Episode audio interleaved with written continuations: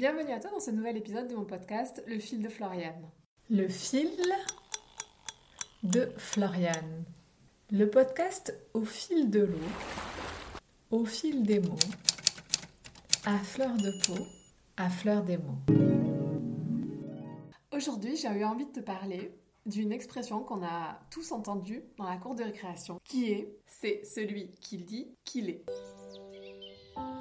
Dans l'épisode d'aujourd'hui, je te parle des lois de l'univers qui s'appellent la loi de la correspondance. Je te parle de l'effet miroir, de la construction de notre ego, d'identification, de projection, mais aussi de responsabilité.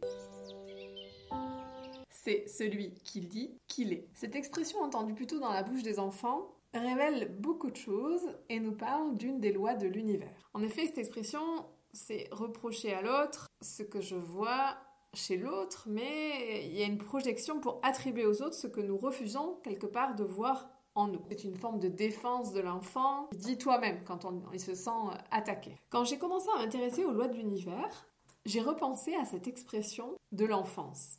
C'est celui qui dit qu'il est. En regardant la loi de la correspondance, qui correspond à la loi des opposés et des équivalences, qui nous dit que chaque chose possède son contraire, que, notre monde extérieur n'est qu'un reflet de notre monde intérieur. Donc la réalité de notre monde extérieur est en fait ce que nous vibrons à l'intérieur de nous. En résumé, tout ce qui nous arrive dans notre vie vient de nous.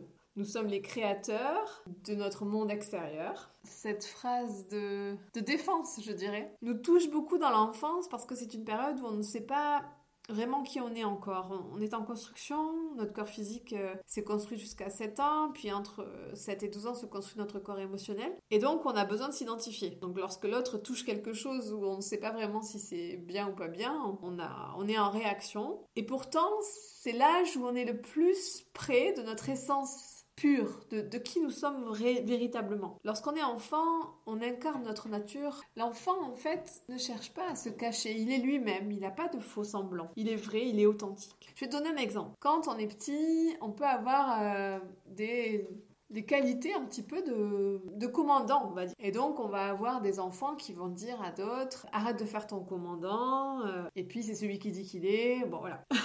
et en fait, on va se rendre compte que la vérité, c'est que chez ces enfants-là, en effet, il y a une âme de, de leader. En numérologie, ça, représente euh, le commandant, ça représente vraiment le côté leader, le côté visionnaire du, nombre 1. Donc, c'est des, des enfants qui peuvent avoir, euh, après, mission de vie, qui vont être tournés vers euh, le leadership. Donc, un enfant à qui on a dit petit, arrête de faire ton commandant, va, peut-être avoir pris le contre-pied de tomber dans une forme de timidité, de pas oser dire quand il a des idées un petit peu originales. Il va, il va un peu s'éteindre, il va étendre ses, talents de, de, leader. Ce qui est bien dommage puisque il, est né incarné pour aller vers cette mission-là. Parfois, la défense de c'est celui qui dit qu'il est, c'est vraiment le, le tu qui tue, c'est-à-dire le tu qui réagit. Et toi t'es comme ça, et toi t'es ça, et toi t'es ça. En fait, c'est le tu qui, qui tue, qui cherche à, à convaincre l'autre que ce qu'il dit c'est pas vrai.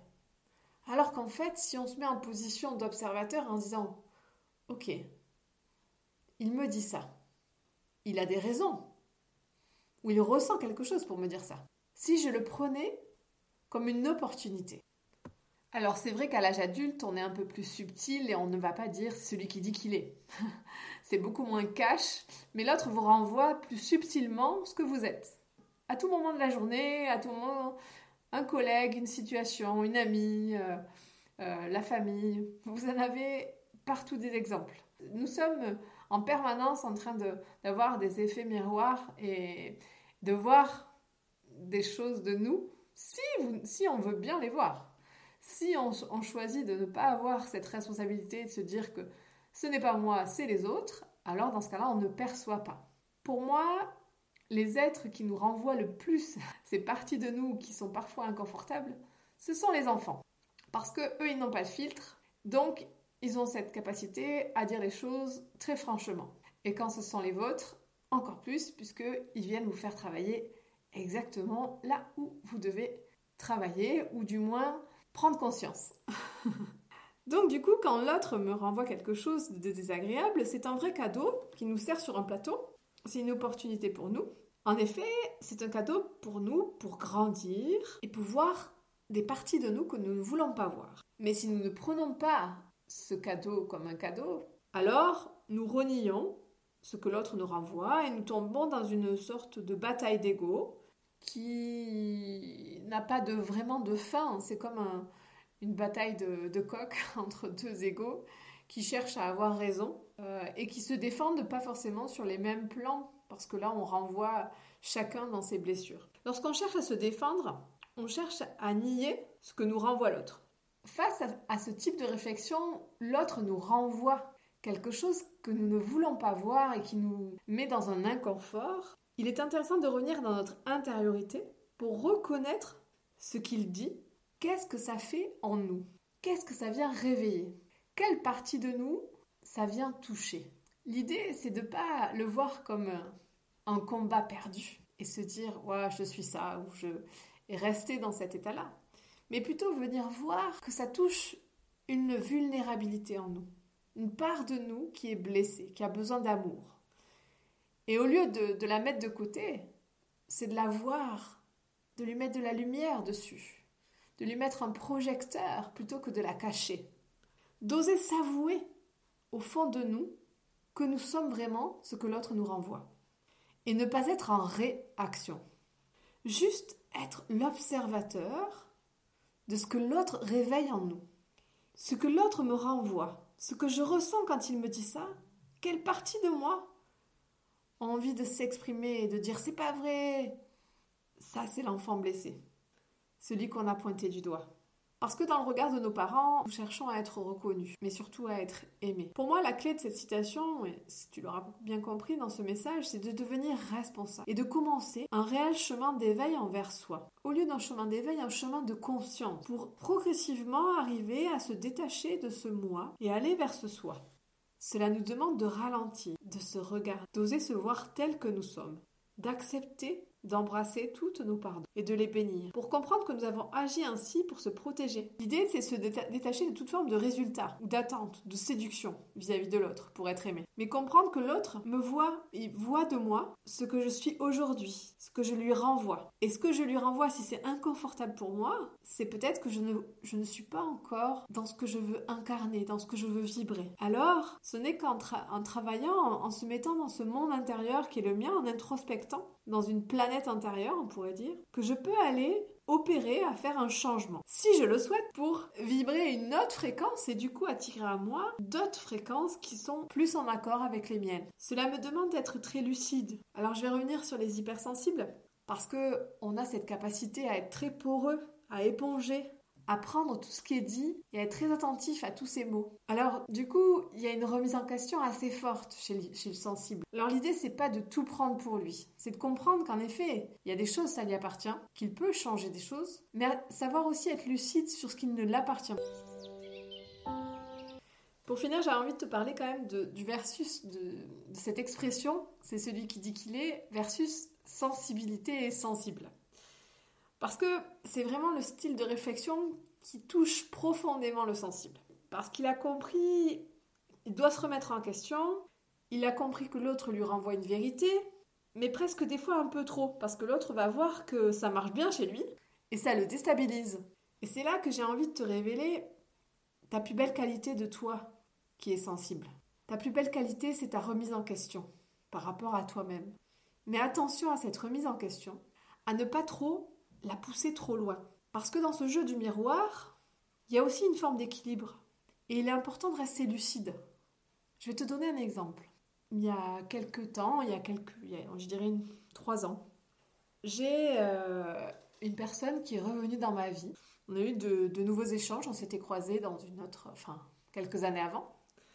Et c'était une période de ma vie où j'étais vraiment en, grosse remise en question. Je dirais que j'étais dans une zone profonde de, dépouillement personnel, dans ce, chemin de compréhension de soi qui pour moi est, éternel. Hein. Je, pense que c'est sans fin, on apprend sur nous-mêmes en permanence, mais il y a des phases plus critiques, où on est vraiment dans des phases plus éprouvantes.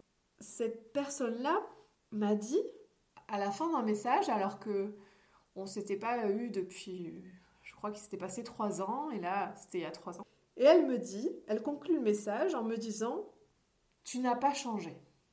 Et là, ce jour-là, j'ai pas remercié tout de suite, parce que j'ai pris en point voilà, c'est venu me toucher, mais au plus profond de moi, j'étais vraiment dans cette, dans cette quête de remise en question de moi-même.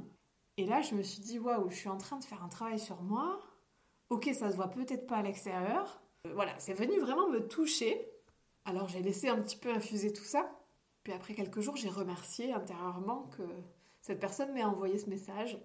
J'ai mis beaucoup d'amour dans ça et dans la blessure que j'avais parce que j'ai compris que bah, j'étais au début d'un processus de transformation, mais que oui, ça c'était pas immédiat et que l'autre voyait pas forcément mon changement, que j'étais en train d'opérer pourtant et que j'avais l'impression de d'y mettre beaucoup beaucoup d'énergie. Mais j'ai aussi ouvert les yeux et j'ai compris qu'il parlait de lui. Et c'est là où j'ai repensé à cette phrase, c'est celui qui dit qu'il est. Et finalement, j'avais rien à prouver à cette personne-là. Certes, je l'avais pas vue depuis trois ans, et je voulais quelque part qu'elle voie que j'avais changé hein, inconsciemment.